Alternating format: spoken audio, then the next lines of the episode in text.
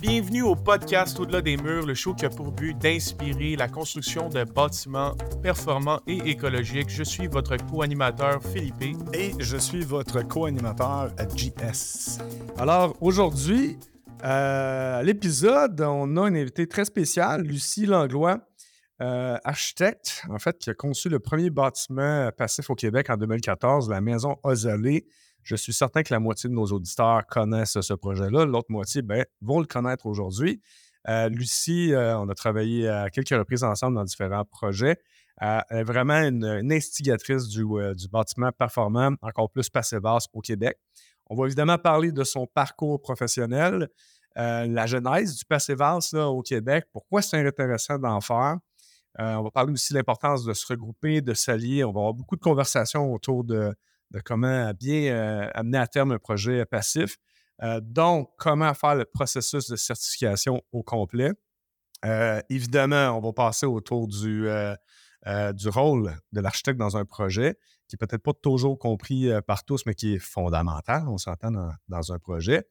Et on va euh, conclure sur les enjeux réels qui font, qui fait en sorte euh, qu'on ne fait pas encore assez de bâtiments performants. Évidemment, nous, on vit dans un microcosmos là, euh, où on parle beaucoup de bâtiments performants, autant dans le podcast que dans, le, dans notre quotidien professionnel, mais on n'en fait vraiment pas encore assez. Lucie, Lucie, Philippe et moi, on va en parler un peu plus aujourd'hui. Et on n'en parle pas assez, mais l'enjeu fondamental du futur climatique au Québec, on se concentre au Québec, mais on s'entend que c'est partout dans le monde. Mais nous, on va se concentrer euh, au Québec. Alors, euh, Lucie, bonjour, bienvenue euh, au podcast. Bonjour, merci de, m'avoir invité. Eh bien, ça fait plaisir, ça fait plaisir. Lucie, t'es qui, toi? Moi, je suis qui? on va de même. Ben, moi, je, je, suis un peu une touche à tout, je te dirais, mais, mais mon titre, c'est architecte. Alors, c'est bien, bien intéressant d'avoir un beau titre, un beau titre comme ça. Ça ouvre bien des portes. Oui, absolument. Fais-tu longtemps que tu es architecte? Ben, moi, ça fait, dans le fond, euh, ben, en tout cas, si tu veux vraiment que je te parle de moi, là, j'ai commencé euh, plutôt, moi, dans le domaine du, théâtre, parce que j'avais un profil plutôt artistique, mais en production. Donc, j'ai fait des décors, des accessoires de théâtre, des de l'éclairage. Puis, tu sais, dans le fond, ça, je te dis, je suis touche à tout, même, tu sais, le côté technique, là, euh, artistique, mais technique, ça a toujours été un petit peu complémentaire, là, dans dans mon parcours. Puis c'est pour ça aussi que ça ne me fait pas peur, tu sais, peut-être le côté technique, parce que, tu sais, on en faisait vraiment, là. j'ai fait de la régie, puis on a vraiment touché à tout, la construction, tu sais, moi, je, suis vraiment touche à tout, là. Je peux, tu sais, les travaux chez nous, là, j'en fais une grosse partie, là. C'est pas juste mon chum. Wow! en tout cas. ben, je, écoute, je savais, on a travaillé ensemble à quelques reprises, je savais que, je pense que tu chantes un peu dans une chorale, que tu me disais. Ah oui, mais ça, c'est vraiment pour me détendre. Tu es extraverti, donc, c'est évident qu'il y a un côté artistique, mais je ne savais pas que tu avais fait du, euh, de la production. Mais ça se regroupe, ça se recouple, en fait, là, le, ah ben oui, ben oui, c'est oui, c'est une belle une, une, belle continuité. J'ai fait du design de musée aussi. J'ai comme bifurqué en muséologie, en design de musée avec euh, là ça c'était vraiment intéressant. C'était des musées thématiques en tout cas. Fait bref, finalement je me suis retrouvée pas mal spécialisée avec la certification Passivas parce que, en fait, moi, tu sais, je me suis toujours intéressée au côté. Bien, premièrement, l'écologie, ça m'a toujours un peu. Ça m'a comme marqué très jeune, tu sais, le, côté, hey, Terre, on pollue notre planète. Puis, à un moment donné, une amie de ma mère m'avait donné un livre quand j'étais petite, puis ça m'avait vraiment bouleversée, là. C'était SOS Planète Terre. Puis, je pense que depuis ce temps-là, je me disais, mon Dieu, qu'est-ce que moi je pourrais faire, tu sais, mais en tout cas, dans ce temps-là, on n'en parlait pas beaucoup. Mais euh, en fait, en étant en architecture, ben, très tôt, je me suis rendu compte que ah, c'est vraiment intéressant, tout le, tout les, le concept euh, passif, euh, les masses thermiques, tout ce côté-là, là, dès, dès le, bac en architecture, je, je trouvais ça vraiment fascinant. C'est que quand j'ai pu travailler à mon compte parce que, tu sais, comme j'avais l'habitude d'être à mon compte quand j'étais dans le domaine de la production théâtre, ben, tu sais, j'ai vite voulu travailler à mon compte, mais là, je me suis dit, tiens, moi, je focus là-dessus parce que c'est ça qui m'intéresse. Là, c'est là que je me suis mis à fouiller, puis j'ai découvert que ça existait, cette, euh, cette certification-là, avec un outil, mais tu sais, là, je voyais ça de loin, là, je me disais, ça, c'est vraiment, vraiment ça qui, qui, qui pourrait m'aider, tu sais. C'est pour ça que je me suis intéressée très tôt. Tu sais, moi, dans le fond, le seul mérite que j'ai, c'est de m'y être intéressée avant les autres, là. Tu sais, dans le fond, euh, parce qu'au fond, euh, c'est intéressant pour tous les architectes, cette approche-là. D'être une pionnière. Sais, j'ai rien inventé. Hein? Une pionnière. Ouais, ben en tout cas. Et humble, là, pour, vrai, là, euh, c'est plus. Oui, c'est vrai que l'innovation, il faut que tu t'intéresses avant tout, mais tu es allé dans l'inconnu. Tu as, plus de mérite que juste t'être intéressé, honnêtement, bravo. Ben, peut-être que je suis un peu aussi du genre à aimer, essayer des nouvelles choses. Puis euh, j'aime pas la. tu sais, dans le fond, euh, j'aime ça quand j'aime ça essayer des nouvelles choses. Puis euh, j'aime pas la. Comment on dit ça? La, mono, la, monotonie, mais la, redondance ou. Où je me fatigue vite de faire toujours répéter toujours la même chose. Je comprends. Ça fait que ça me prenait ça, je pense, pour être motivé aussi dans mon travail. Puis là, ben, tu sais, c'est ça. Tu sais, de fil en aiguille, c'est pour ça que d'ailleurs, on, va en parler tantôt, là, comment c'est arrivé au Québec, au Canada. Euh, ben, moi, dans le fond, je, dès, dès, que le premier cours a été offert au Canada, mais je me disais, en fait, je ne serais pas obligée d'aller suivre le cours en Europe. Donc, tout de suite, j'ai sauté sur l'occasion, tu sais, en 2010. Puis euh, ben après, ben là, ça m'a vraiment, euh, vraiment confirmé que c'était quelque chose de super intéressant pour moi parce que tout de suite, en suivant cette formation-là, tout de suite, j'ai vu que ça pouvait me servir dans mon travail, ça me donnait comme une crédibilité auprès de mes clients, même juste d'arriver avec un outil de simulation, pouvoir démontrer, puis pouvoir faire la conception, pas juste avec les règles du pouce ou au hasard. Ah, tu sais, je pense que ça devrait fonctionner comme ça. Non, non, non, ça va fonctionner, puis je peux te le démontrer. Là, tu sais, c'était vraiment, tout de suite, je pense que c'est une des meilleures formations que j'avais eues depuis que je devais faire de la formation continue, tu sais. Ça fait que, fait que j'ai embarqué tout de suite. Très concret. Ah oui, très, très applicable, tu sais, applicable, puis vraiment euh, utile. Ça fait que moi, je m'impliquais déjà beaucoup au Conseil du bâtiment durable, mais là, tu sais, j'ai bifurqué, puis, euh, avec cette dynamique-là aussi d'implication, euh, ben là, quand je suis allée la première fois en Allemagne, en revenant du congrès, j'étais avec un autre entrepreneur en construction qui était venu avec moi, Robert Deschamps, puis là, j'ai dit tout de suite dans l'avion, je pense, j'ai dit, ben là, moi, mon but, c'est de faire connaître cette certification-là au Québec parce que je trouve que c'est vraiment pertinent. C'est que c'est à partir de là que là, on, a voulu, euh, tu sais, comme euh, pousser euh, l'idée là au Québec. Puis moi, dans le fond, que j'ai fait, ben, sais, il y a eu l'organisme sans lucratif qu'on a fini par fonder, que j'ai cofondé avec un autre groupe de personnes.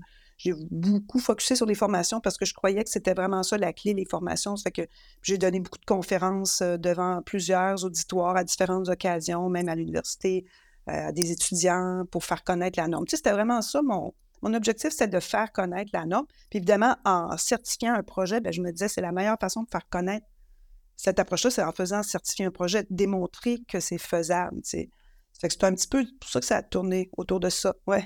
Parlons-en de ce projet-là, euh, parce que c'est probablement, probablement, le premier sur lequel tu as travaillé, euh, Maison Azalée. Avais-tu travaillé sur d'autres choses avant Azalée? oui, j'avais, j'avais commencé à tester l'outil. De toute façon, moi, je faisais déjà des maisons solaires passives. Je m'affichais comme je fais des, de l'architecture solaire passive dans le résidentiel parce que j'étais à mon compte, je suis seule. Puis, euh, c'est ça, les petits projets, ça m'intéressait de toute façon. Ça fait que là, ben, déjà, en, suivant la formation, comme je te disais, ça m'a donné un outil. Fait que j'ai pu tester l'outil sur les projets que je faisais à ce moment-là, pour voir si ça, ben, pour, pour, me, pratiquer aussi, pour, euh, puis pour voir comment on pouvait euh, l'utiliser. Puis ça, ça permettait de, d'orienter le design vraiment, sais, où mettre la fenestration, la forme du bâtiment, la compacité, ça a vraiment un impact. Puis donc, donc je m'affichais comme ça et c'est pour ça que les, les gens qui euh, avaient, pour que j'ai travaillé pour la Maison aux Allées, mais ils m'ont contacté parce qu'ils cherchaient une architecte ou un architecte qui pouvait les aider dans leur projet, puis j'étais probablement la seule, là ils m'ont trouvé parce qu'il y avait juste moi, je pense, qui me qui me m'affichait. Là. Et on parle en quelle année, là? Ben là, tu vois, eux, le, mandat avait commencé en 2014 avec euh, Damien et Déborah Chaveron, les, les, clients pour la maison aux allées. Puis eux, ben, c'était des Français euh, récemment arrivés au Québec qui connaissaient déjà la certification Passé-Vase puis qui rêvaient d'avoir une maison Passé-Vase. Fait que pour eux, c'était déjà, c'est moi aussi, ma, ma clientèle je m'arrangeais, ben, j'essayais pas de convaincre les gens, tu sais. J'essayais d'attirer des gens déjà convaincus parce que je m'étais vite rendu compte que c'était une, bataille trop difficile. Absolument, oui. fait qu'eux étaient même plus convaincus que moi, je te dirais même encore plus, parce que eux, c'est ce qu'ils voulaient, puis euh, il n'était pas question qu'on ne fasse pas certifier. Puis il n'était pas question que ça soit une certification euh, Enerfit non plus, même si c'était une rénovation majeure. Il fallait que ça soit Passivas. Euh, c'est ça, jusqu'au bout. Fait que c'est vraiment, oui, c'est vrai, c'était une rénovation à la base, une maison à Hunsick. Euh, Philippe, as-tu eu la chance d'aller la visiter? Euh? Je ne l'ai jamais visité, mais étant, étant passionné, c'est sûr que j'ai déjà passé plusieurs fois devant. Là. Ah oui? Je, m'amusais à essayer de la trouver parce qu'il n'y a pas d'adresse là en ligne, mais j'ai été capable de la ah, trouver. Tu l'as trouvée? je l'ai trouvée. Je allé ben, la visiter de là-bas. Je pense sur un croquis, tu peux voir l'adresse, je pense. Euh. Mais écoute, moi. C'est un croquis de l'entrée. la première fois que j'en ai entendu parler, en fait, c'était sur YouTube. C'est là que j'ai entendu parler du ah. projet. Puis, tu sais, moi, je suis. Oh, avec euh, Richard. Oui, exact. C'est euh, une vidéo que justement, je me suis replongé dedans hier. Puis, il est rendu à 225 000 vues. Donc, euh, c'est un, vidéo vraiment, c'est en anglais, mais ça fait un, gros, gros, gros impact. Puis euh, c'est vraiment euh, impressionnant. Puis c'est comme ça que j'en ai appris que beaucoup, c'est vraiment sur l'Internet. quel projet inspirant. Ah oui, ben tant mieux. Moi, j'ai eu la chance d'y aller à quelques reprises. Puis quand tu arrives là, tu le feels, comment c'est différent. Écoute, tous les bâtiments passifs, tu le sens, mais là, tu rentres, tu as vraiment le bon feeling de la différence euh, du, du passé-basse. Tu sais, on va, on va pas parler de coût aujourd'hui, euh, vraiment, il n'y a pas d'intérêt. Mais souvent, les gens vont regarder juste le surcoût pour rendre ça passif avec un esprit de payback économique, mais il y a beaucoup plus que ça. on a parlé dans les différents podcasts, le son, euh, le, côté réconfortant, enveloppant, le, côté de bien-être du bâtiment. Puis eux, ils ont même une. ça n'a pas de prix, tout ça. Hein, non, c'est ça. Ça n'a pas de prix. Et en arrière, ils ont fait, c'est pas Passivance, mais ils ont, ils ont amené le concept, je pense, jusqu'au bout. Il y a un genre de jardin. Euh, oui, permaculture. C'est ça, c'est toute la permaculture. Avec, oui, la, oui, avec la récupération Des abeilles sur le toit. Oui, des, abeilles, sur, le, toit. c'est un projet lead aussi. C'est un projet lead platine. C'est ça, eux, c'était vraiment, c'est vraiment des gens euh, très, très convaincus, eux, inspirants eux-mêmes, là, tu sais, Damien et Déborah. Puis ils ont participé beaucoup aussi. Là, eux ont ont vraiment tout le volet lead, c'est eux qui ont chapeauté ça. Puis Damien a même, Damien s'est même plongé dans le PHPP. Euh. En tout cas, tu sais, ça a été, euh, vraiment une belle synergie. Mais tu sais, quand tu parlais de coûts, là, tu sais, c'est sûr, je veux pas, c'est sûr qu'on ne veut pas parler de coûts parce qu'on dit non, tout le monde va dire c'est trop cher. Mais tu sais, c'est quand même, c'est quand même un, projet particulier parce qu'il y avait beaucoup aussi de choix par rapport à ont, qui ont eu un impact sur les coûts aussi. Puis le fait que c'est une rénovation, c'est toujours embêtant la rénovation parce qu'on voudrait toujours que ça coûte moins cher, mais dans ce cas-là, on a vraiment, c'est vraiment une rénovation majeure. Puis le fait d'être dans l'existant, ben là, il y a des contraintes qu'on n'a pas dans le neuf aussi. Fait que ça aussi, ça ajoute, ça ajoute des contraintes. Puis euh, c'est ça, tu sais, mais sauf que eux, dans le fond, tu même, eux, ils m'avaient même contacté avant d'acheter le terrain parce qu'ils voulaient que je les conseille sur l'emplacement idéal. Puis ils, voulaient avoir une maison en ville. Tu c'est moi qui avais dit, bon, ben, tu sais, peut-être, Damien, vous êtes mieux de regarder pour euh, une maison déjà existante parce que ça va être difficile de trouver un terrain en ville abordable. Puis là, ben, il y avait vraiment euh, cherché le terrain en fonction de l'orientation tout de suite pour que la, la cour arrière ait une bonne orientation. Parce que, tu sais, j'y avais expliqué un petit peu l'idéal, ben, c'est que tu puisses fenêtrer beaucoup dans la zone privée, là, tu sais, plus à l'arrière pour pouvoir euh, profiter de, de l'ensoleillement puis des, gains solaires passifs sans, sans euh, t'exposer à la vue euh, du côté de la rue, tu sais, de tout Moi, le monde. Moi, je me rappelle quand j'achetais, j'achetais justement ma propriété, j'étais avec mon agent d'immeuble, puis tu sais, je le filtrais, je dis non, ça n'a pas la bonne orientation. Il me trouvait fou, mais non, non, là, c'est, ah pas du bon, pas du bon bord de la rue, là. ah ouais, fait que déjà, en partant, tu vois, c'est déjà c'est un critère auquel on pense pas, même quand on, même les développeurs, quand ils développent des, euh, des rues, des développements, là, c'est une notion qu'on a, qu'on n'applique pas, puis on devrait tellement l'appliquer. Parce que si toutes les maisons pouvaient profiter d'une orientation euh, propice, mais on pourrait déjà euh, concevoir nos concevoir nos développements complètement d'une façon complètement différente. Mais de ce que j'entends de tout ça, c'est vraiment l'importance d'avoir un client qui est de notre bord, ben pas de notre bord, mais qui veut, qui a l'intention et toute la volonté et a l'énergie pour mettre, pour aller se rendre dans, ce, dans les niveaux passifs oui, ça prend une extrêmement bonne équipe de professionnels, mais s'il n'y a pas un bon client derrière tout ça, c'est sûr que c'est un peu plus ben, difficile. Ça prend, ça une intention, il euh, faut être convaincu. En fait, c'est ça, c'est ça qu'il faut dire aussi. Pour faire certifier un bâtiment Passivas, là, tu ne peux pas le faire à moitié. Fait que déjà, partant, il faut vraiment que le client soit convaincu, que l'équipe soit convaincue, que tout le monde met tout, tout en œuvre pour atteindre l'objectif dès le départ. C'est parce que c'est pas, c'est vraiment une approche qui ne tolère pas les compromis du tout. Il n'y a pas de compromis. Il faut vraiment aller, surtout au Québec, parce que notre climat est quand même froid. Là. On n'est pas dans une zone euh, de Méditerranée ou même, même la plupart des, zones climatiques en Europe sont pas aussi froides qu'ici.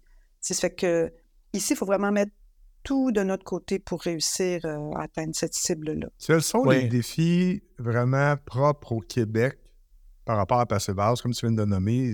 Passevas, ça vient d'Allemagne. Je pense qu'il y a un, climat un peu moins rigoureux que nous. Euh, Est-ce que ça, c'est comme une zone de moins? C'est des zones 1, 2, 3, 4, 5, là, je pense. Oui. Euh... Ben, les défis, tu sais, dans le fond, pour atteindre, parce que c'est ça aussi, tu sais, tantôt, on en parlera ou on en parle tout de suite. Oui. C'est sûr que quand on, on, parle de la cible Passevas, c'est une cible de besoin en énergie euh, qui, dont l'unité est en kilowattheure par mètre carré par année. Donc, déjà en partant, plus la maison est petite, plus ça va être difficile d'atteindre la cible. Ça fait que déjà, une maison, c'est plus difficile qu'un bâtiment plus grand à cause de, à cause de l'effet de, quand c'est réparti en mètres carrés. Puis le volume aussi, l'effet de la volumétrie, la, compacité, euh, disons, le, rapport ratio euh, surface exposée par rapport au volume à chauffer est plus avantageux, plus le bâtiment est grand. Ça fait que si on parle d'une petite maison, tu sais, même moi, je dirais une petite maison, là, en bas de 200 mètres carrés, tu oublies ça, là. Moi, c'est arrivé à des clients, je dis, ben non, avec la superficie que vous avez, on est beaucoup mieux d'aller vers une, une cible, disons, euh, low energy building, de bâtiment euh, basse consommation, qui est 30, 25 ou 30 kWh par mètre carré par année.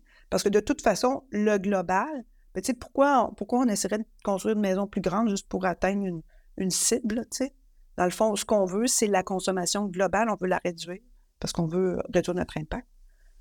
Que c'est ça. fait que dans le fond, au Québec, il y a ça, il faut, faut, garder ça en tête. on est quand même dans une zone exigeante. Puis en plus, euh, si on regarde par rapport aux critères de, du Passivas Institute, pour certifier une maison Passivas, on devrait, on devrait euh, en fin de compte, avoir euh, un critère de, le critère de confort, en fin de compte, qui demande que partout dans l'espace, qu'il n'y ait jamais de différence de température de, plus de 4 degrés entre, entre l'espace et les surfaces.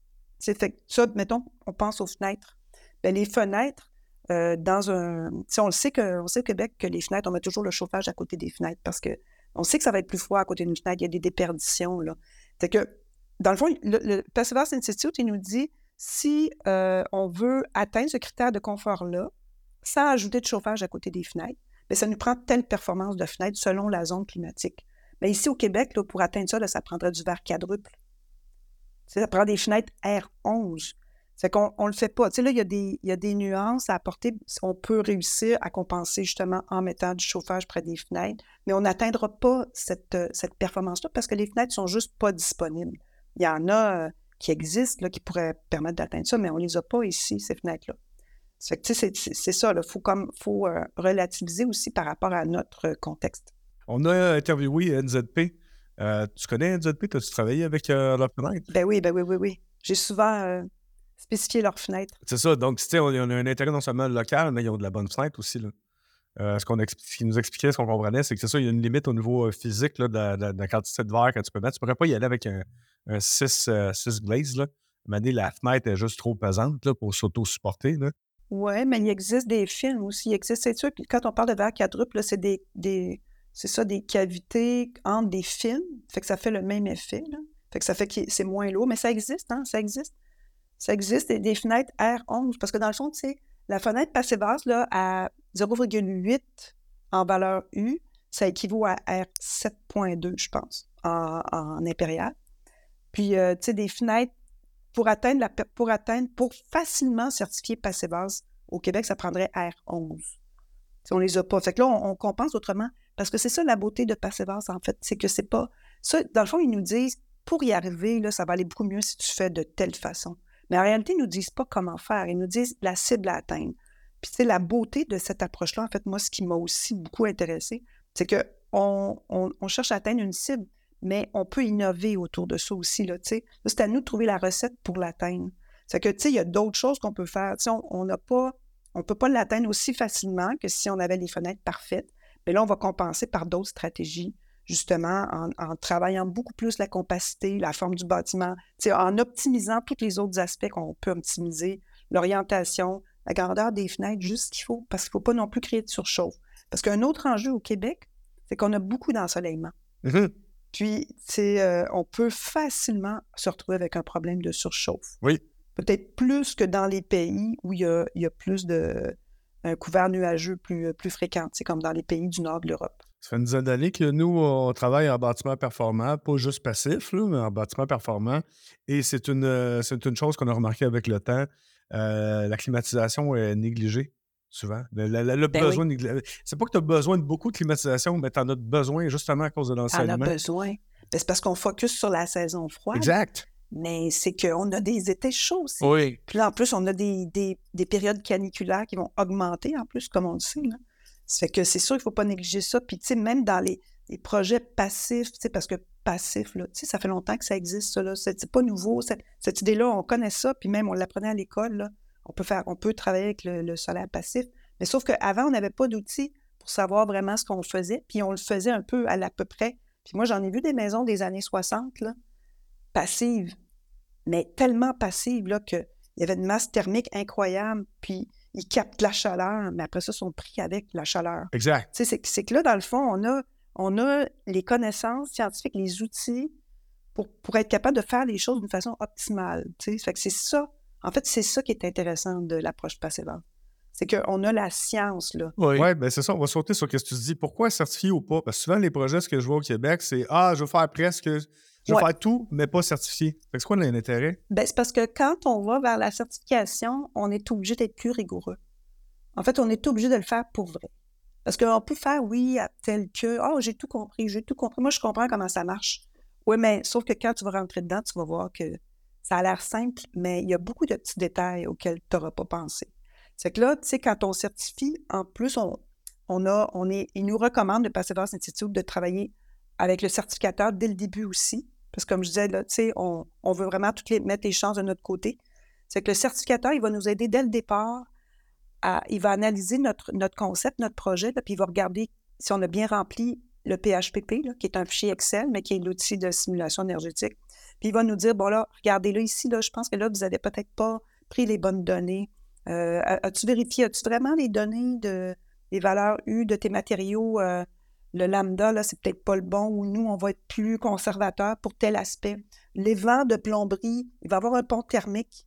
Tu sais, il va, il va nous faire penser à un paquet de petites choses que tu sais, des fois, on pense qu'on connaît, on pense qu'on sait les choses, mais c'est qu'on ne sait pas ce qu'on ce qu'on connaît pas en fait. Exact. Puis corriger quelque chose que tu as, oublié d'une construction, c'est pas comme euh, créer un document ça qui va pas très Non, non, c'est ça.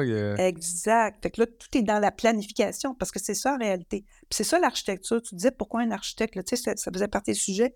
Bien, pourquoi un architecte? Bien, c'est parce que l'architecte, il a une vision globale. Dans le fond, l'architecte, c'est un peu le chef d'orchestre d'un projet. C'est dans les grands projets, on ne se pose pas la question. Les petits projets, on a moins l'habitude parce que c'est pas dans notre culture. Aussi, on est beaucoup des autoconstructeurs au Québec. Mais en fait, c'est que tout est dans la planification. Tu sais, moi, c'est toujours ça que je dis à mes clients. Là, ce qu'on va faire ensemble, c'est qu'on va planifier. Puis plus on planifie, puis plus notre planification est bonne, plus ça va être facile après. Puis on va atteindre le résultat qu'on cherche. Fait que c'est, tu sais, des plans, plans et planification, c'est pas loin, hein? Faire des plans, c'est planifier. Mais c'est aussi ça, le lot de l'outil euh, Passive House, le PHPP, c'est Passive House Planning Package. Planning. Donc, c'est. Planning, c'est ça. T'as raison. C'est exactement ça. En termes d'équipe, juste pour euh, remettre ça en contexte, donc, ben, l'équipe spécifiquement pour le projet de la Maison aux Allées, il y avait toi, il y avait un certificateur. Euh, quel autre joueur? C'est sûr que l'entrepreneur a dû être bien impliqué?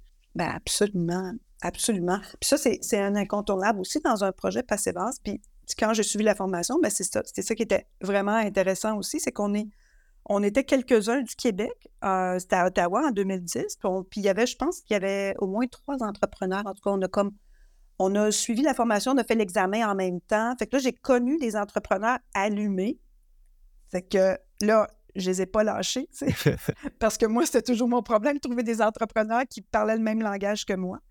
Puis, euh, en plus, que l'entrepreneur soit formé, c'est vraiment l'idéal parce que là, on a pu vraiment travailler en équipe. C'est que moi, dans le fond, tout de suite, j'ai recommandé aux clients, on devrait travailler avec un entrepreneur certifié Passivas comme moi.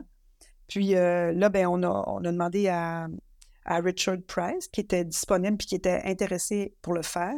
Puis on a même aussi impliqué une autre personne qui est un ingénieur en structure qui s'appelle Anne Winkelman, qui nous a aidé pour les détails de jonction pour euh, éviter certains ponts thermiques entre la structure puis l'isolation. Fait qu'elle aussi était formée. Donc, euh, c'est merveilleux là, quand on travaille avec des gens qui ont, qui ont, le même background, qui ont le même bagage. On parlait exactement le même langage, on n'avait pas besoin de discuter longtemps. C'est que tous les détails de construction, on les a développés ensemble. On les a regardés ensemble pendant la planification du projet. Richard il a pu aussi faire ses estimations de coûts sur des solutions avec lesquelles il était à l'aise. Il y a eu certains ajustements en cours de chantier, mais là, on était toujours en communication puis en, en collaboration aussi pour améliorer le système.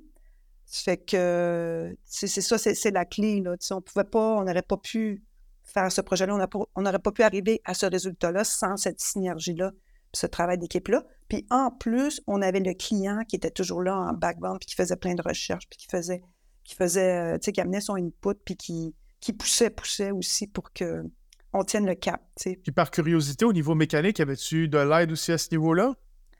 Oui, c'est vrai qu'il y en a eu. On en a eu de l'aide parce qu'à un moment donné, justement, euh, ben, il a fallu qu'on fasse des calculs parce qu'à ce moment-là aussi, la certification ne permettait pas d'utiliser du tout d'hydroélectricité parce que l'hydroélectricité était comptabilisée comme de l'électricité euh, avec une grosse empreinte carbone, comme si elle était produite au nucléaire ou au charbon. Là.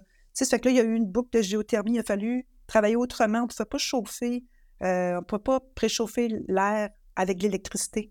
Fallait que ça soit autrement. C'est pour ça qu'il y a une boucle de géothermie. Parce qu'à ce moment-là, on ne pouvait pas, on pouvait pas le faire autrement. Donc, euh, on a impliqué un ingénieur en structure qui est le qui est l'associé de Anne. Puis là, c'est plate parce que je ne me souviens pas de son nom. Mais euh, ah, Luc, Luc and Winkelmann. Donc, c'est Sylvain Luc. C'est ça. Sylvain et Luc nous ont aidés. Puis après aussi, quand on a voulu euh, trouver une solution par rapport à la hotte de poêle, c'est avec Sylvain qu'on a regardé aussi comment on pouvait euh, trouver une, une, mesure différente par rapport à ce qui est exigé dans le code. On a pu se le permettre aussi parce que ce n'était pas une nouvelle construction. C'est une rénovation majeure, donc on n'était pas assujetti à la garantie sur les maisons neuves. Ça nous a avantagé. On ne le savait pas, mais ça nous a avantagé. Donc, on a pu contourner l'exigence de la hotte euh, de poêle qui, qui extrait l'air directement à l'extérieur en utilisant euh, plus le code canadien en tout cas en, utilisant la norme à laquelle réfère le Code canadien. C'est que ça, Luc nous a aidés pour ça. Euh, Sylvain, je l'appelle Luc. C'est pas, Luc, son nom, c'est Sylvain Luc. Il nous a aidés. Donc, oui, on a eu un ingénieur mécanique en plus. C'était vraiment l'équipe parfaite. Ah oui, c'est euh, une équipe comme ça, c'est sûr que ça donne des très, très beaux produits. Donc, euh, j'invite vraiment à tous les auditeurs d'aller d'aller faire un petit, une petite recherche justement sur YouTube ou n'importe où. Hein. ça a quand même été bien publié à Maison aux Allées. C'est un très, très beau projet. Parle-moi un peu au niveau de la certification. tu m'as dit, dans le fond, le projet a commencé en 2014, mais la, maison a été certifiée seulement qu'en 2018. C'est quoi les enjeux à ce niveau-là? Ben, le délai, pourquoi il y a eu un délai? C'est juste une question de disponibilité, probablement de ma part. OK. parce que dans le fond, là, c'est sûr que tout le, toute la partie certification, euh, ben, il, fallait, il fallait mettre du temps euh, gratuitement. on va dire, là, les, j'avais comme écouler ma banque d'honoraires. Puis, fallait comme que, que moi, je veuille aussi qu'on aboutisse. Là, mais en tout cas, on avait dit on va le faire, on l'a fait. Fait que ça, c'est juste pour ça, dans le fond, que ça s'est étiré un peu parce que sinon, on avait quand même fait le processus d'une façon assez rigoureuse pour qu'il n'y avait pas. C'était juste de, rassembler les informations, de, de finaliser le dossier avec le certificateur. Puis je pense que le certificateur voulait aussi commencer à avoir des exemples euh, au Québec, parce que lui aussi, Andrew Plus, c'était dans ses premiers projets. Puis, euh, Andrew, il nous a beaucoup, beaucoup euh, épaulé. Euh, il y a eu un super bon suivi, là, pour... c'est ça. dans le fond, la certification passée base, ça se base juste sur la documentation, puis sur, sur le, le, PHPP. Ça fait que eux, dans le fond, ils valident vraiment toute, toute, toute l'analyse dans PHPP pour qu'on... C'est pour être sûr qu'on a vraiment bien, bien analysé. Puis, tu sais, on a eu aussi un enjeu à un moment donné parce que on a on arrivait à notre cible, puis comme je vous disais, là, 15 kWh, c'était pas facile à atteindre. C'était vraiment pas facile à atteindre. Ça prenait pas grand-chose pour, pour monter en haut du 15. On, était, on était juste, juste, là, Donc, euh, tu sais, c'est ça, il fallait compter sur le test d'infiltrométrie qui a super bien été. Là, ça a été excellent. Ça nous a aidé beaucoup. Mais après ça, en cours de processus, à un moment donné, comme ça s'est étendu, le processus, euh, à un moment donné, euh, tu sais, le Perseverance Institute a toujours fait de l'amélioration continue. Hein? Le, le Perseverance Institute ajoute toujours des nouvelles choses. Ils découvrent quelque chose de nouveau, oups, ils vont dire, ah, ben ça, maintenant, on l'exige. Puis, en cours de processus, ils avaient découvert que les vents de plomberie euh, avait un gros impact sur les déperditions thermiques, puis qu'on on ne devait pas négliger le pont thermique de l'évent plomberie. Imaginez. Donc, on n'avait pas pensé à ça, nous autres. Là. C'était pas inclus dans notre. On n'avait pas du tout tenu compte de ça. Fait qu'il nous a ajouté ça à la fin. Ce qui a fait qu'on y ça ne marchait plus, on n'y arrivait plus. Là, on était au-dessus du 15. Alors, ce qu'on a fait, ça, c'est un petit truc qui est intéressant aussi pour ceux qui, ont regardé un petit peu comment ça marchait, les ponts thermiques. C'est que, dans le fond, c'est quand on. Dans les notions de pont thermique, là, ça fait peur, là, mais, c'est tellement simple au fond. Non, mais dans le fond, c'est tellement simple. C'est que tu dessines des bons détails, des bons détails de construction, là. Tu t'arranges pour pas en avoir des ponts thermiques, le moins possible. C'est que dans le fond, ce qu'ils disent, là, comment on comptabilise les ponts thermiques, c'est que, dès que tu as un coin, un coin, euh, disons un coin entrant, euh, c'est-à-dire un coin sortant, je me mets à l'intérieur un coin sortant, en géométrie, puis que tu as une super bonne isolation, qu'on isole vraiment par l'extérieur, une continuité d'isolation à l'extérieur, bien, le pont thermique, il va être négatif. Donc, tu n'auras pas des pertes de chaleur. Tu vas avoir une amélioration de l'enveloppe. OK. C'est que même dans le PHPP, on peut le comptabiliser en négatif. Fait qu'au lieu d'être, au lieu de compenser, disons qu'au lieu de. En tout cas, vous comprenez ce que je veux dire? parce que le, les deux surfaces qui arrivent l'un dans l'autre, euh, perpendiculaires. Ben, il y a plus d'isolant en extérieur. Oui, c'est ça, exact. D'où le négatif qui t'améliore, en fait. C'est ça. dans le coin, tu en as moins de perte de chaleur. au lieu d'avoir un pont thermique qui fait sortir la, chaleur à l'extérieur, c'est le contraire. Fait que tu fais une maison plein de points, c'est ça que tu dis, là. Ben là, mais, J'ai compris, là. maison, c'est carré. Ça tombe bien. La maison est carrée. Fait que c'est un avantage. C'est pour ça qu'on isole par l'extérieur, d'ailleurs. C'est pour ça que c'est la meilleure stratégie, c'est isoler par l'extérieur. Avoir une, on coupe les ponts thermiques comme ça, mais même avec les coins. C'est que là, on avait dit au début, c'est Andrew, il nous avait dit, bon, on n'a pas besoin de calculer les ponts thermiques parce que tout de suite, en regardant tes détails, je suis capable de voir que tes, détails sont très bons.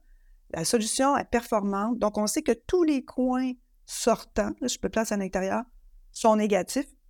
Les ponts thermiques sont négatifs. Mais il y avait quand même une avancée. Tu sais, à un moment donné, il y a une partie du bâtiment qui s'avance parce qu'elle n'est pas complètement rectangulaire. Mais disons, on sait que, mettons, on a quatre coins négatifs, on a deux coins positifs, mais ils sont, sont faits de la même façon. Fait qu'on sait que ça va être quand même plus négatif que positif. Puis pareil dans l'autre sens pour la toiture, tu sais. C'est que lui avait dit en partant, pas besoin de faire les analyses. On va faire les analyses seulement s'il faut aller chercher des kilowattheures à la fin. Fait que c'était comme notre c'est le buffer. Notre marge de manœuvre. Ah, c'est vos coins de. Oui, c'était notre marge de manœuvre. On l'avait mis de côté, on avait dit ça, on s'en sert si on en a besoin. Parce qu'on n'ira pas payer pour faire faire des analyses de ponts thermiques, parce que là, il a fallu les faire faire, il a fallu que le client paye pour les faire faire. Mais ça nous a servi parce que c'est là qu'on a été capable d'aller rechercher nos kilowattheures qui nous manquaient dans l'analyse. Je comprends. C'est intéressant. Très hein? intéressant. C'était comment ta stratégie, en fait, extérieure pour pouvoir tenir euh, le, Parce que je me souviens. je vais finir ma question. C'était quoi ta stratégie pour faire tenir, faire tenir l'isolant à l'extérieur? Je me souviens sur un projet à Tedford, ensemble, on avait une conversation avec l'entrepreneur général qui se grattait un peu à tête sur comment faire tenir la chose sur deux, deux étages. Bien, ça, c'était une construction neuve. Mais dans le fond, on, s'est inspiré d'une technique qui a été développée euh, dans une province au Canada. C'est un, c'est un entrepreneur en construction qui avait développé un système qui appelait le Larson Trust. Larson Trust. Donc, ça s'appelait Larson, je pense. Si vous cherchez ça sur Internet. Donc, dans le fond, ça, c'était une stratégie pour isoler des, constructions, des maisons existantes en soufflant les murs par l'extérieur avec une ossature très légère.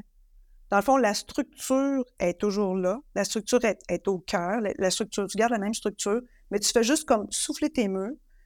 Puis, euh, donc, tu veux souffler tes murs même en évitant d'avoir des ponts thermiques. Fait que c'est vraiment comme une ossature, en, ça peut être en, petit colombage à deux par trois même, que tu accroches vers l'extérieur avec, avec des... Lui, c'était comme vraiment comme des retailles de, plywood mince, là. Puis, euh, qu'on on a trouvé ça intéressant parce que ça, après ça, ben là, ça devient comme une espèce de, une espèce de caisson. Tu fais comme, tu crées comme des caissons. Puis après ça, on a injecté de la cellulose euh, dans, à haute densité dans les caissons. Mais là, sur le chantier, quand Richard euh, s'est creusé la tête, bon, comment je vais réaliser ça? Tu sais, moi, dans le fond, mes plans, j'avais dessiné des Larson Trust, tu sais, comme avec, avec des espèces de, tu sais, là, homemade, là, tu sais, que tu vas, que tu vas faire toi-même, puis tu vas monter au chantier. Mais lui, il a dit, ouais, mais ça va être long de faire ça.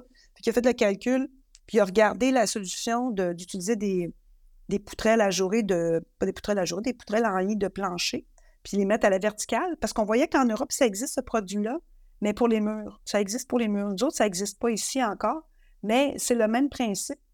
Dans le fond, c'est un, une ossature qui va faire. Euh, même des fois, tu peux, tu peux avoir l'ossature à l'intérieur qui va être porteuse, puis l'ossature à l'extérieur va juste permettre le soufflage. Puis le, le, le, le, OSB qui est entre les deux, qui tient les deux montants, lui, il est, il est, euh, il est négligeable comme pont thermique à cause de l'épaisseur. Fait qu'il il est considéré comme, comme vraiment pas avoir un. Il n'y a pas un gros impact sur le pont thermique. Il est calculé quand même ou il est carrément juste négligé? Euh, on le considère. On le considère dans, le, dans la résistance euh, effective. C'est comme on fait pour le code aussi. Il est considéré, mais, mais c'est négligeable. Ça ne va pas comme enlever un gros, euh, gros facteur isolant. Ça que finalement, ben, c'est pour des raisons de, de, mise en œuvre et de coût au final, de coût de main-d'œuvre, que c'est cette, cette solution-là qui a été utilisée. C'était une solution qui était, dans le fond, c'est peut-être un petit peu over-design, parce que dans le fond, les, les membrures auraient pu être plus petites, puis ça aurait marché quand même, mais c'est ce qu'on avait disponible. L'autre chose qui est bien intéressante sur ce projet-là aussi, c'est que nous, on avait, on avait vu aussi euh, que dans, en Europe, ils considèrent, il y a des, il y a certaines spécifications de matériaux qu'on n'a pas toutes les informations ici, mais il y a des produits en Europe qui sont faits pour, pour les projets passé basse, donc, donc ils fournissent les informations. Tu sais. Comme par exemple pour le, le contreplaqué, le contreplaqué est considéré comme étant un par air. Comme étant par air, à cause de la colle, à cause des, des plis, euh, comment c'est assemblé. C'est beaucoup utilisé dans les techniques de construction passé basse en Europe. De, tu, te fies au contreplaqué ou au USB, puis ça, ça va faire ton par air, puis tu mets du tape aux jonctions. Puis tu n'as pas besoin d'ajouter un autre matériau. Fait que tu as, aussi, tu as comme une économie de coûts parce que des, tu sauves des étapes. Fait que c'est tout le temps ça l'idée, là. C'est vrai que c'est assez par pour. Ah, ben oui, absolument, ben oui. Ben c'est ça. Puis là, ben nous, on ne savait pas si le, le plywood, le contreplaqué, j'essaie de franciser ma, façon de parler, mais le contreplaqué, fallait qu'on le valide parce qu'on ne l'avait pas la donnée. Tu sais, on achète du contreplaqué, mais ils ne nous disent pas cette donnée-là, là, ça intéresse personne. C'est que là, nous, on a dit, bon, ben, en plus, le, contreplaqué, il servait de contreventement parce que il, servait aussi de renfort structural à la structure existante. Parce que ça, c'était une maison qui était en carré de bois. Même si elle était des années 50, je pense. Mais c'est quand même assez rare. Mais la maison était vraiment en carré de bois de, de 3, 3 ou 4 pouces d'épais. Puis là, on avait fait beaucoup d'ouvertures aussi. Nous autres, on a, ajouté des, des trous. C'est qu'on a, avec Anne, là, comme on avait euh, décidé de, vraiment un renfort de plywood tout le tour du carré de bois. Donc, ça, c'était notre, renfort structural. Puis qu'on a dit, ben c'est parfait parce que comme on n'isolera pas du tout à l'intérieur, on va juste avoir le bois, on peut se permettre de mettre le par-vapeur à, ce. Le par air et par-vapeur à ce niveau-là. En fait, c'est par air et par-vapeur. Parce que le plywood aussi est considéré comme un par-vapeur. Par-vapeur, c'est ça. c'est que là, on a, mais comme on n'était pas certain de notre coût, ben en fait, là, c'est ce que, ce que Richard a proposé. Ben, je vais tout monter mon carré, je vais tout rendre étanche les joints, je vais mettre du tape, comme, comme, on, comme ils font en Europe, comme on voit que c'est supposé marcher. Puis je vais faire mon premier test d'infiltrométrie, puis on va voir si ça passe. Puis ça a passé. Mais il y avait son plan B. Si ça n'avait pas passé, il aurait recouvert tout ça d'une membrane. Oui. Mais il n'y a pas eu besoin de mettre la membrane. Wow. On l'a testé, on a vu si ça fonctionne. Parfait, on continue comme ça. Puis l'étage, ben, on l'a conçu de la même façon. Parce que l'étage, c'était comme une construction neuve. Fait que l'étage, on a, fait exactement la même chose. On a fait des colombages en deux par quatre pour faire la structure. Puis après ça, on a soufflé par l'extérieur comme le reste pour que ça soit continu aussi. Toute la même méthode partout. Fait que c'était. Ça a, bien, ça a bien sorti. je, me, semble qu'après ça, à l'extérieur des, des, euh, des poutrelles en I, il y a eu aussi une autre membrane qui était aussi par. Ben, ta, membrane intempérie. Ben, en fait, pour, mmh, retenir la, pour retenir la cellulose comme, comme deuxième euh, couche euh, barrière. On a mis un panneau de fil de bois aussi. OK. pour, pour, pour finir le caisson là, pour la pression de la cellulose. OK. Quand même. on a mis ça quand même parce que ça prenait quand même quelque chose d'un peu plus rigide. Un demi-pouce, là. C'est euh, du panneau de fibre de bois très standard. C'est ça qui est le défi aussi, c'est de, de travailler avec, avec les méthodes standards qu'on a pour pas être trop dans un autre monde, tu sais. Absolument, ben oui. Avec les matériaux qu'on, disponibles, qu'on peut retrouver, avec lesquels on est capable, on est habitué de travailler. Tu sais, la construction en bois au Québec, c'est, c'est traditionnellement euh, construction résidentielle. Tout le monde connaît ça. Fait que, tu sais, l'idée, c'est de trouver des solutions de construction qui sont compatibles avec ce qu'on connaît déjà. Puis en plus, le bois, ben euh, c'est, c'est, moins conducteur, fait que c'est parfait, tu sais. Fait que c'était toujours ça, dans le fond, moi, que j'essayais de faire dans les, développements des détails de construction pour pas trop m'éloigner de ce que dans quoi l'entrepreneur était confortable. Mais tu sais, avec Richard, on pouvait se permettre d'aller un peu plus loin parce que lui, il y avait, il y avait, il y avait d'autres notions, puis il y avait le goût d'essayer.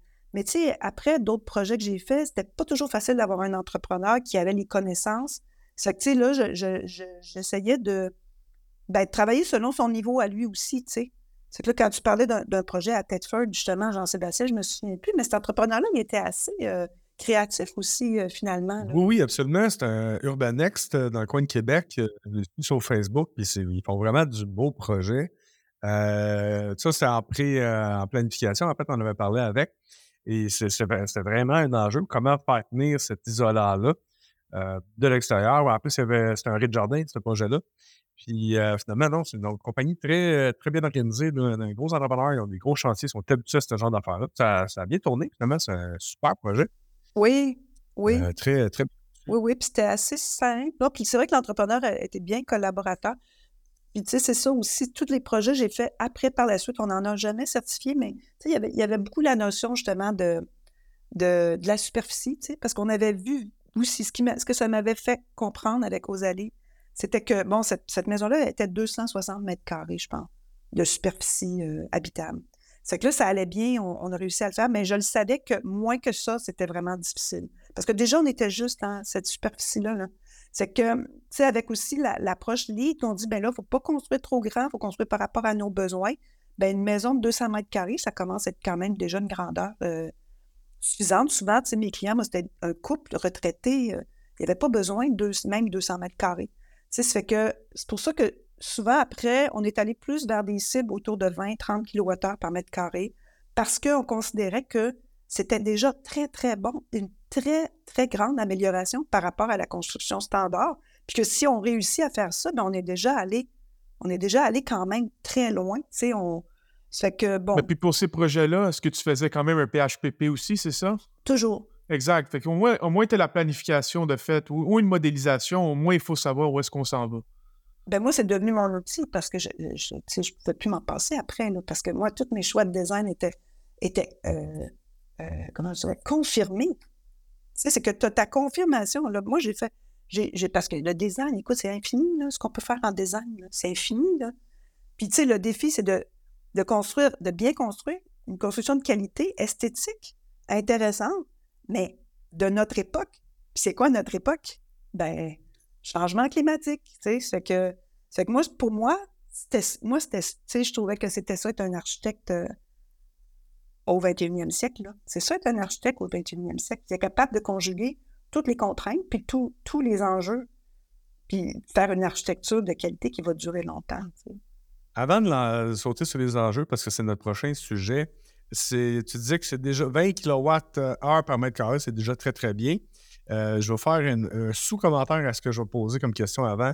Euh, pour certains auditeurs, 200 mètres carrés d'une maison au Québec, ça ne veut pas dire grand-chose. C'est à peu près 10 pieds carrés du mètre carré. Avec 200 mètres carrés, c'est à peu près 2000 pieds carrés de, surface.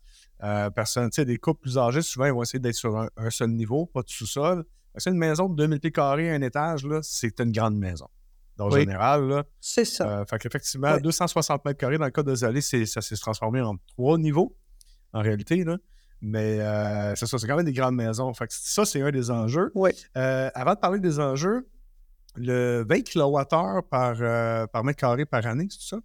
15. 15, non, non, mais 15, ça, c'est assez basse. Mais le, 20, que tu disais que c'était déjà mieux ou même 30, c'est quoi le standard à peu près en ce moment là, au Québec, ce qui se construit? Ah, c'est euh, en ce moment, c'est 100 Wow! À 120 kWh par mètre carré par année. OK. Oui. Puis ça, c'est le code. Ben oui. Mais je regardais justement ça euh, l'autre jour, puis euh, je crois que des bâtiments d'il y a 30 ans, on se rendait à 200, 300, c'est beaucoup plus. Là. Donc, même si tu te rends à 30, c'est déjà très bon. Là. Oui, oui. Ah non, c'est une amélioration. C'est une amélioration de 75 C'est excellent. C'est excellent. Ça fait que si on réussit à faire ça, moi, je me dis déjà. Parce que, tu sais, c'est sûr que, bon, on parle des enjeux. Tu sais, au Québec, euh, un des gros freins, c'est qu'on ne paye pas très cher notre énergie. Hein. Puis, euh, on en a à revendre. Il mais là, un moins. Là, là, on commence à dire, bon, il faudrait peut-être faire attention parce qu'on si on va en vendre aux Américains.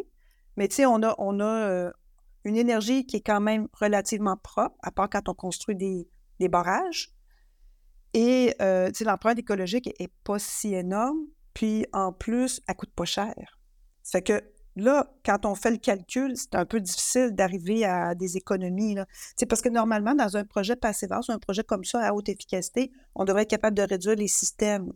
On devrait avoir moins de, de technologie, donc ça devrait coûter moins cher. Fait qu'en Europe, où, euh, comme mon frère habite en Belgique, l'énergie, c'est, c'était cinq fois plus cher. Ça doit être plus que ça maintenant avec, euh, avec la guerre en Ukraine. Ben, eux, là, c'est pas trop difficile de faire le calcul. Hein. Cinq fois plus cher? Ben, disons que tu sauves 3 000 par année. disons au Québec, là, tu fais x5, tu, tu, te rends quand même à, des sommes assez considérables. C'est ça. Ça fait qu'eux, il y, a des, y a des questions qui se posent même pas. Mais sauver 3000 d'énergie au Québec, c'est à moins d'avoir un méga Monster House euh, inefficace, ça n'existe pas. Là. Je suis d'accord. Je suis d'accord. J'ai, j'ai, pas choisi mon, mon chiffre correctement. Non, non. Mais euh, oui, mais c'est parce que c'est ça là, aussi qu'on parlait tantôt. C'est pas juste la performance énergétique, c'est aussi la performance énergétique dans le temps. Il y a des challenges du futur. Là, il y a Hydro-Québec et, euh, et, le Canada, le gouvernement fédéral, donne des subventions en mécanique. Je sais qu'ils en donnent ailleurs, mais en bout de ligne, c'est pour économiser l'énergie. De ce que j'ai compris, c'est euh, de un, c'est pour réduire la pression sur le réseau dans les périodes de pointe. Deux, ils ont de la misère à aller chercher des nouveaux, euh, à, à, autoriser la construction de nouveaux barrages, parce qu'il y a quand même des, des, des, des bureaux d'audience publique. C'est super important. Il y a un impact écologique, c'est simple, mais quand même un impact écologique. Mais l'autre chose aussi, c'est l'impact des véhicules électriques. Là. Absolument. Euh, il y a un impact économique parce qu'on est content de vendre notre électricité euh, aux Américains. Fait que non, non, euh, l'électricité, pas cher, ça va demeurer, je pense, pas cher par rapport au monde entier, mais ça augmente. C'est sûr que ça va augmenter. Ben c'est ça. Puis tu sais, je sais pas si vous avez vu, à un moment donné, j'ai vu une présentation sur le, nouveau code de, construction au Connecticut, au Massachusetts. Au Massachusetts, là, eux, dans le fond, ils ont un nouveau, un nouveau palier de euh, dans le code de construction qui demande d'aller vers Passivas. Puis quand euh, la présentation que j'ai vue là-dessus, de la façon qu'il expliquait ça, le, premier, la première raison pour laquelle ils font ça, c'est pour réduire la demande de pointe d'électricité. Puis quand, quand j'écoutais son explication, je me disais, mais c'est exactement la même situation au Québec. Je ne sais pas comment ça se fait que nous, on n'en parle pas. Mais justement, si on veut réduire la pointe, mais faire des bâtiments résilients, c'est la, la meilleure façon d'y arriver sais, faire des bâtiments qui n'ont euh, pas. Euh, c'est ça, qui, on réduit le besoin. En fait, c'est carrément ça. C'est carrément ça l'approche. On réduit le besoin en énergie. Mais l'ironie de la chose du, euh, du Massachusetts, ça que tu parles, c'est parce que c'est notre voisin, là. Puis il a le même climat que nous autres. Fait que lui, dans sa période de pointe, à qui qui achète l'énergie? Probablement nous autres. Au Québec, absolument. Fait que, absolument. Tout est dans tout. Puis ils veulent électrifier. C'est exactement le même discours. On veut électrifier, on veut tout rendre électrique. Mais on n'y arrivera pas, c'est impossible. Si on, si on le fait, le calcul, ça ne marche pas. Là. Ça marche pas, on n'y arrivera pas. Il faut réduire notre consommation. Puis c'est, ça devrait être, ça devrait être euh, comment je dirais, évident que c'est ça qu'il faut faire en ce moment. il me semble qu'on devrait même plus se poser de questions, mais on se pose encore la question. c'est un peu dommage aussi qu'on néglige tout ce qu'on peut faire au niveau de l'enveloppe du bâtiment. Parce que là, on, a beaucoup, c'est correct qu'on a beaucoup focusé sur les systèmes. On sait qu'on peut rendre les systèmes plus efficaces, mais là, on est rendu à la limite de ce qu'on peut faire. Puis il faut vraiment il faut vraiment faire ce qui est le plus simple à faire en premier. Puis le plus simple qu'on peut faire, c'est de faire une construction de qualité. Absolument. Oui. C'est quoi les enjeux, justement, on va y aller là. C'est quoi les enjeux de passer performant? Pourquoi ça se fait pas plus que ça euh, au Québec? Ben moi, je pense qu'il y a une méconnaissance. Il y a une méconnaissance de. Euh, on sous-estime, en fait, tout ce qu'on pourrait faire au niveau de l'enveloppe. Quand on pense juste à, à l'étanchéité à l'air, c'est un peu comme on parle de ça même à des architectes. Là, je parle de ça à des architectes. Des fois, bon, ils ne comprennent pas trop c'est quoi l'avantage, mais c'est, c'est incroyable comment on peut améliorer la performance énergétique juste en améliorant l'étanchéité à l'air. Ça, c'est quelque chose qu'on sait même depuis qu'on fait des projets Nouveau Climat. On, le sait très bien, là. mais euh, on sous-estime beaucoup ça. On sous-estime beaucoup les, euh, les, possibilités que nous offre l'enveloppe performante, l'enveloppe du bâtiment performante, les approches passées. Ensuite, ben, on a peut-être, moi j'ai l'impression qu'on, je sais pas comment appeler ça, mais comme une espèce de, on a l'impression au Québec qu'on qu'on fait les choses très bien, mais on est un petit peu refermé sur nous-mêmes, je pense. c'est, moi, je suis, quand même, je peux le dire, je suis nationaliste, puis je trouve que le Québec, c'est vrai qu'on est une société distincte, mais, je trouve que des fois, cet effet-là de société distincte fait qu'on manque peut-être d'ouverture sur ce qui se passe ailleurs. On, est, on est concentré sur notre petit monde. Puis, tu sais, les enjeux environnementaux, c'est des enjeux, c'est un enjeu global. Mm-hmm. Puis, euh, c'est ça, on, est, on est un peu reclus sur nous-mêmes, peut-être à cause de la langue, je pense encore, c'est surtout dans le domaine de la construction. Il y a beaucoup d'entrepreneurs en construction, beaucoup de gens en construction qui ne sont pas à l'aise avec l'anglais. Puis malheureusement, mais toute l'information, elle arrive en anglais, là, en Amérique du Nord. C'est un petit peu le cas avec Passivas. Ça se développe beaucoup au Canada. C'est arrivé euh, par la Colombie-Britannique. On sait qu'ils sont, ils sont souvent aussi plus en avance, mais il n'y a pas de raison au Québec qu'on puisse pas. Euh, on, on, a quand même aussi euh, on est très fort en innovation, puis il n'y a pas de raison qu'on ne puisse pas être. Euh, mais parlant d'innovation, euh, mais je, te, suis de sauter, on tu viens de dire on est très fort en innovation. Là.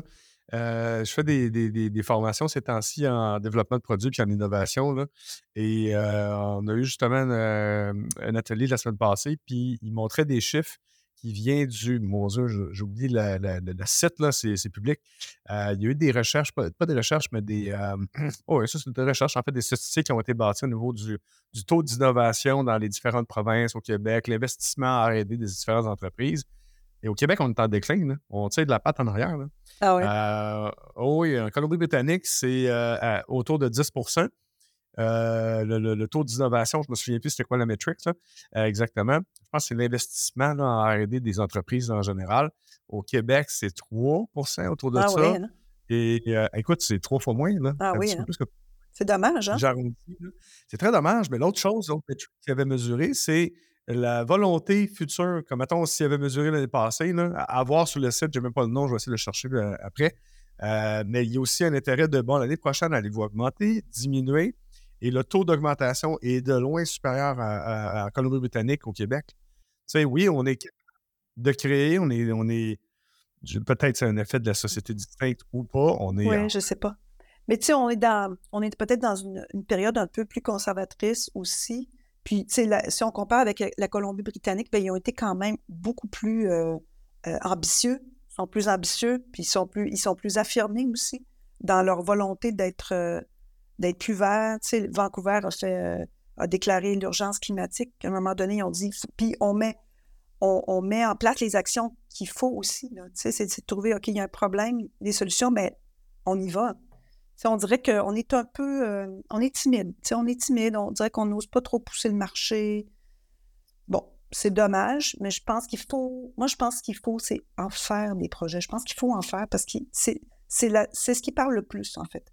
C'est des projets qui fonctionnent, mais il faut des bons projets euh, avec, dans des coûts raisonnables aussi pour démontrer la faisabilité. c'est pour ça aussi qu'il ne faut pas mettre des objectifs euh, trop extrêmes non plus. Puis, tu sais, dans le fond, euh, c'est ça, il faut, faut, y aller dans, la mesure de nos moyens pour avoir des objectifs réalistes, mais ambitieux. Oui, puis de passer à l'action. Oui. Ça serait facile de dire oui, oui, euh, BC, euh, tu sais, le marché immobilier dans le tapis, ils ont plus d'argent. Euh, mais la métrique que j'ai parlé, c'est un pourcentage, c'est pas un montant. Mm-hmm. Fait que le pourcentage n'a pas rapport vraiment avec oui, ils ont plus d'argent, je pense, là, sincèrement. Là, je, m'attends à faire critiquer dans ce que je dis là. mais en réalité, c'est juste de passer à l'action, tout simplement. Et il y a des solutions relativement simples qui existent. c'est le but de notre podcast, en fait, c'est de démocratiser puis d'évangéliser ça. Euh, oui, il y a des coûts à un moment donné, comme dans n'importe quoi, tu as des premiums, tu as des affaires simples. Mais tu sais, juste en cherchant sur le, Larson Trust que tu parlais tantôt, euh, ce que je vois sur la photo que je trouve sur le greenbuildingadvisor.com, euh, c'est de la récupération de matériaux. C'est des trusses comme tu vois sur le champ. On dirait des 2 par 3. Je ne me pas sûr si c'est 2 par 4 serre de semelle mais à la verticale. Puis entre les deux, on dirait des restes de, de cuisine euh, qui ont coupé. Là. Mais ben oui. Non, mais c'est justement, c'est pour des ouvertures de fenêtres et des ouvertures de portes. Tout ce que tu as comme retail d'OSB, ben, tu joins les deux, USB ou plywood. Ben moi, j'en ai fait un, j'en ai fait un euh, mur à double ossature chez nous, l'agrandissement de ma vieille maison. Mais comme on a récupéré beaucoup de matériaux, mais c'est tout fait avec des, avec des matériaux récupérés, puis les, les, les, les membrures entre les, euh, entre les, montants, là, ben, il y a même de la tapisserie dessus. Faudrait que je retrouve des ah oui, c'est parfait. C'est du, c'est du, euh, c'est du préfini avec de la tapisserie dessus. ah non, c'est parfait. Fait que tu sais, Passé-Vert, je sais que c'est pas très réputé pour être très écologique. On avait parlé à un moment donné, je pense, avec André Fauteux de ça et euh, Julie Girard. Oui, mais ça, non, mais ça, c'est pas vrai, là. Ça, c'est pas vrai du tout. En fait, c'est que Passé-Vert, la cible, c'est l'efficacité énergétique. Mais ça ne veut pas dire qu'il faut construire avec des matériaux qui ont, qui ont une empreinte carbone épouvantable. Tu sais, puis même, Passivas, maintenant, il considère l'empreinte carbone des matériaux dans le, dans le calcul. Puis il y a un outil qui s'appelle pH Rebound, qui est de plus en plus utilisé, qui a été développé en, en Angleterre, mais en United Kingdom, comme on dit, c'est Grande-Bretagne. Au Royaume-Uni. Royaume-Uni. Mais euh, il a été adapté au Canada aussi, cet outil-là. Mais tu sais, le Passivas Institute beaucoup l'utilisation de matériaux avec une faible empreinte carbone, parce que c'est global l'approche encore là. C'est pas parce que tu fais une chose que tu peux pas faire. Je veux dire, c'est euh, une approche intégrée. Là. un projet Passivas peut être aussi lead, peut être euh, net zéro. Tout ça converge vers on réduit l'empreinte carbone. C'est ça qu'on veut. Absolument. Donc, il y a une manière de construire de façon saine. Tu peux y aller de façon euh, ben, complètement sauvage. Ben oui, ça pas, l'autre. Non, non, exactement. C'est complémentaire. C'est le euh, Conseil d'innovation, c'est le Conseil de l'innovation du Québec, en fait, euh, ce que je référais tantôt. c'est conseil-innovation.québec et c'est quand vous allez sur le site, c'est le bar, ça s'appelle le baromètre de l'innovation. Donc, très intéressant comme, comme comme site et comme information. Surtout dans notre domaine où on se doit d'être innovant et euh, créatif. Et là, pour nos écouteurs, il y a certains qui sont entrepreneurs et d'autres moins. Euh, pour parcourir les, circuits d'innovation depuis un an, euh, je vous dis, il y, a, de l'argent qui existe. Là. Ça, demande de l'effort, c'est pas facile, ça demande un effort. Mais juste passer au travers de ça, ça te permet de, clarifier en réalité ta volonté d'innover. Donc, donc voilà. On a fait vraiment un, beau gros topo. On tient ça en dedans d'une heure. Euh, on, a eu un pré-podcast ensemble qui aurait pu être un podcast, un autre podcast en soi, Lucie. Ça a été vraiment, vraiment intéressant de, te recevoir euh, euh, aujourd'hui avec nous. Euh, tu faisais d'architecture, tu n'en fais plus en ce moment sous à ton compte. Tu comptes en refaire à un moment donné? Parce que c'est sûr qu'il y a des gens qui vont dire Hey, moi, je veux travailler avec Lucie. C'est-tu faisable ou pas? C'est as d'autres maintenant? Ben, écoute, là, c'est pas quelque chose d'impossible. En ce moment, euh, j'aime beaucoup ce que je fais aussi parce que je travaille à plus grande échelle. Je travaille pour la Société québécoise des infrastructures. Puis, euh, je trouve ça intéressant aussi de voir les possibilités par rapport aux bâtiments autres que résidentiels. Puis, je pense qu'il y a beaucoup de potentiel à ce niveau-là aussi. Puis il y a beaucoup de choses à faire. Tu sais, ça fait que, non, moi, dans le fond, euh, je, fais mon petit bonhomme de chemin. Puis il n'est pas dit que je ne reviendrai pas à mon compte quand, euh, quand euh, j'aurai envie de. C'est ça, de recommencer. Puis c'est sûr que. Mais, tu sais, c'est le fun de voir quand même qu'il y a de plus en plus d'architectes, justement, de jeunes architectes qui, qui en font des, des projets puis qui s'intéressent à passer basse. Là. Je trouve ça vraiment intéressant d'aller euh, à l'AGA de, de l'organisme, le bâtiment Passif Québec, euh, la semaine dernière, je crois, ou l'autre d'avant. Que tu as fondé initialement il y a quelques oui. années. Là. Ben oui, ben oui, avec d'autres personnes. Mais là, tu sais, c'est le fun de voir que, en fait, j'étais un peu fatiguée d'être toute seule, tu sais. parce qu'à un moment donné, tu parles de quelque chose, tu prends quelque chose, tu essaies de convaincre tout le monde. Ça, c'est ça va bien, c'est le fun, c'est super, mais quand tu es tout seul euh, à parler dans le vide, à un moment donné, ça devient un peu épuisant. Fait que j'avais hâte, en fait, qu'on soit une plus grosse gang. Fait que j'attends, j'attends qu'il y, ait une encore plus grosse gang, puis après ça, je, me joindrai euh, à eux là, pour qu'on, ait encore plus d'impact. Comme tu dis, c'est, c'est, euh, notre secte, la secte du Passé-Val, ça ah, commence à grandir au Québec. Hein? C'est ça. ça. Ben non, regarde, on n'est pas, euh, on n'est pas juste sur le Passé-Val, on dit bâtiment performant. C'est pour ça qu'on. C'est pas le podcast du Passé-Val, c'est le podcast des bâtiments performants. Euh, il faut juste bien faire. C'est tout. Il faut juste mieux faire. Mieux faire. Et, tout ça. Euh, et, aller plus vite. Et aller plus vite. Oui, absolument. Euh, Catalyser tout ça. Oui, parce que, tu sais, c'est un peu long, c'est un peu lent. sais, moi, c'est ça que je trouve, là. J'aurais aimé ça que ça aille plus vite quand même. J'aimerais qu'on soit rendu. Oui, on n'a on pas trop parlé, mais il y a un futur, il y a un enjeu sur le futur climatique, ça change, ça se promène, puis euh, le bâtiment performant, ça veut un bâtiment résilient pour euh, même pas les générations futures, nous-mêmes, vit déjà. Écoute, je sais pas si c'est parce qu'on baigne dedans, mais il y a un nouvel élan au Québec, là, puis je crois qu'on ça s'en vient vraiment. Le bâtiment performant, on le voit à travers plusieurs organismes au niveau du gouvernement. Euh, je crois que le futur est très, très prometteur à ce niveau. Oui. Puis il y a aussi, on n'a pas parlé des bâtiments existants, mais là, moi, ce que je fais en ce moment, c'est que je suis en train de, faire revivre une vieille maison qui n'en aurait pas eu pour longtemps encore. Là. Mais ça aussi, mm-hmm. c'est un, un, enjeu. Euh, euh, le parc immobilier ben existant, améliorer les, les, maisons déjà existantes, les rendre plus performantes. Il y a des défis incroyables. C'est moins sexy peut-être, mais c'est vraiment important. Il va falloir. Euh, faut qu'on s'y ah, attaque. Pour, moi, c'est plus sexy. Pour moi, c'est encore plus sexy. oui, c'est vrai. ouais, c'est là-dedans, toi, à Rétrofit Construction. Là, c'est ton. Oui, c'est vrai. Non, mais c'est super important. C'est vraiment. Euh, faut s'attaquer à, cet enjeu-là aussi. Absolument. Ben, merci beaucoup, euh, Lucie. C'était vraiment très, très intéressant. Puis, en tant que membre aussi de Bâtiment Passif Québec, je te remercie d'avoir aussi initié ces mouvements-là. Oui. Tu es vraiment une pionnière là, ah. du Passive House au Québec. Puis, on, on, te remercie pour ton travail, puis c'est très, très inspirant, même comme je te dis, tes projets, la Maison aux Allées, puis ça, c'est des affaires qui ont inspiré plusieurs, puis on espère en partageant ton histoire qu'on va inspirer d'autres aussi. Mon Dieu, tant mieux. Ben, en tout cas, j'aurais peut-être mis mon petit grain de sel, là. Pas grand-chose. Ah, définitivement, je te le confirme. Nous, on était contents de voir tes plans arriver, là. Ah, c'est Lucie? Ah, cool. Ah. Non, pour vrai honnêtement, on, te le dit directement, tu as fait une différence. Merci. Merci d'avoir hey, euh, ben, C'est tellement gentil, mon Dieu. Ben, en tout cas, merci. Merci de me le dire. Ça fait toujours plaisir. Puis, ben merci de m'avoir invité. Ça, ça, me fait toujours plaisir de discuter de ces sujets-là. Puis, euh, n'hésitez pas, si vous voulez me réinviter, je vais être. Euh, ben, certain que tu es le bienvenu. Okay. Tu vas avoir une deuxième saison de toute façon, c'est certain. Fait qu'on t'invitera. ça marche. merci encore. Bye, Lucie.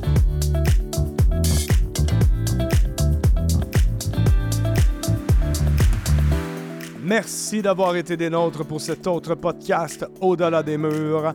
Merci Philippe et merci à notre invité. Rendez-vous sur notre site web addm.ca pour plus d'informations sur l'invité du jour. Réécoutez tous les podcasts sur Spotify, iTunes ou même YouTube et abonnez-vous pour ne rien manquer. Commentez les podcasts, faites-nous part de vos suggestions et échangez directement avec nous sur LinkedIn, Facebook et Instagram ou envoyez-nous tout simplement un courriel à info Pour tous vos besoins de rénovation de bâtiments ultra performants Net Zero Ready, contactez Philippe et son équipe via Retrofit, R-E-T-R-O-F-I-T, construction.ca. Pour la ventilation, le chauffage et la climatisation de votre projet d'inspiration Passive House, rendez-vous sur la boutique en ligne de Boursier, B-O-U-R-C-I-A-R, ventilation.com pour contacter notre équipe. Merci encore une fois et à la prochaine! Bye.